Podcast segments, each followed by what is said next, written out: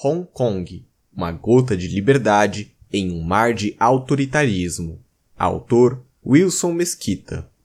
No dia 31 de março, houve então o primeiro protesto em Hong Kong e naquele dia não havia nenhum tipo de instituição, governo ou país que imaginaria que mais de três meses depois ainda ocorreriam manifestações na cidade. Esse é um artigo em defesa da liberdade. Esse é um artigo em defesa de Hong Kong. Parte 1. A história e as manifestações. Antes de qualquer coisa, como sempre deveria ser feito, vamos recapitular brevemente a história da cidade e entender as razões para que o povo de Hong Kong lute com tanta veemência contra o autoritarismo chinês. Foi em agosto de 1842, após a Primeira Guerra do Ópio e a assinatura do Tratado de Nanquim, que a cidade de Hong Kong tornou-se uma colônia do Império Britânico, sendo que, após esse evento, toda a cultura da cidade passou a ser remodelada aos padrões britânicos, ou seja, criou-se um hibridismo entre a cultura oriental tradicional e os modelos ocidentais. A cidade permaneceu sob o domínio britânico até o ano de 1997, quando, após acordos com o governo chinês, a cidade foi devolvida à China. Tais acordos levaram a China a criar o sistema político de um país, dois sistemas. Afinal, o povo de Hong Kong teria passado mais de 150 anos cultivando uma cultura totalmente diferente do resto da China continental.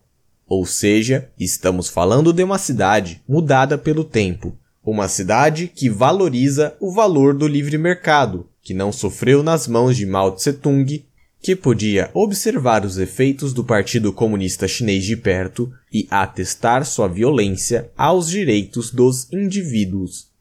As manifestações surgiram devido a um projeto de lei que seria regulado pelo governo de Hong Kong o qual visava permitir que criminosos partissem em extradição de Hong Kong para a China, onde eles seriam réus da justiça chinesa.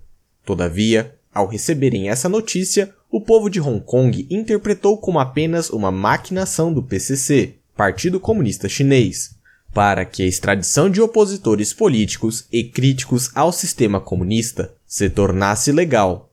Com essa interpretação, o povo de Hong Kong decidiu utilizar as redes sociais para convocar manifestações dentro da cidade, inicialmente pacíficas, mas que, devido à forte repressão do aparato estatal local, tornaram-se cada vez mais violentas.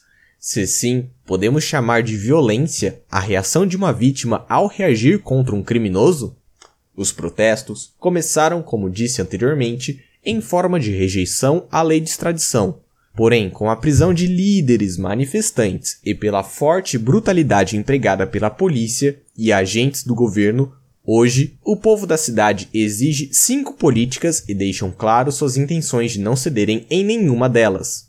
Exigência número 1: um, o enterramento completo da lei de extradição, algo que já foi prometido pelo governo de Lan. Segunda exigência, a renúncia da governadora Carrie Lam. Terceira exigência, sufrágio universal para eleger um substituto com eleições diretas. As últimas eleições ocorreram de forma indireta, onde todos os candidatos tiveram a aprovação do governo chinês para concorrerem.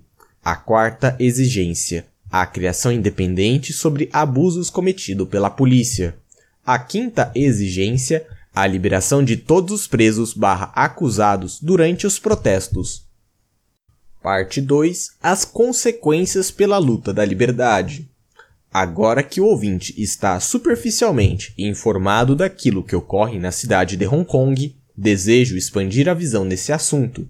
Não deveríamos tratar como apenas uma questão de insatisfação momentânea. Seja do governo chinês ou do povo livre de Hong Kong, o que estamos tratando aqui é uma luta árdua entre a liberdade e o autoritarismo e nenhum dos lados pode dar-se o luxo de render-se. Imagine, durante mais de 15 décadas, um século e meio, cultivar uma cultura totalmente diferente de seus vizinhos. Imagine trabalhar de outras formas, viver de outras maneiras, sentir o gosto da liberdade e, ao mesmo tempo, observar tão próximo de ti o oposto disso. Observar o autoritarismo, a fome e a completa violação do indivíduo. É dessa maneira que um habitante de Hong Kong sente-se hoje. É por isso que milhares de millennials lutam há meses contra o Estado, pois eles vivem a realidade citada acima e não vão desistir de sua liberdade. Contrariamente, o governo chinês entende que não pode permitir em nenhuma circunstância uma luz no fim do túnel. A simples ideia de um lugar tão próximo e insubmisso é um pecado capital em qualquer ditadura. Afinal, ou domina-se todo mundo, ou se mata aqueles que não forem dominados. Nesse Davi e Golias que acompanhamos, Davi não tem nenhuma chance de sair vivo. Vejo que, inevitavelmente, Hong Kong irá tornar-se um palco de sangue e massacre. Entretanto, isso não quer dizer o fim da luta. De fato, quando o Estado chinês cansar-se e exigir a rendição dos manifestantes, haverá um embate violento e provavelmente a morte de milhares. Talvez com isso o governo consiga pisar definitivamente no último suspiro de liberdade daquele povo. Ainda assim, existe um outro cenário possível: a revolução.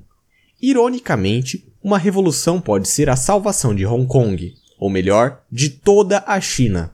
A razão pela qual isso é uma hipótese é simples. Se Hong Kong declarar-se independente, estaremos falando de uma revolta declarada, que pode ganhar força com a então já vigente Revolta de Taiwan. Ao mesmo passo, também podemos deduzir que haveriam agentes pró-independência por toda a China continental, levando assim a séries de revoltas e manifestações no país.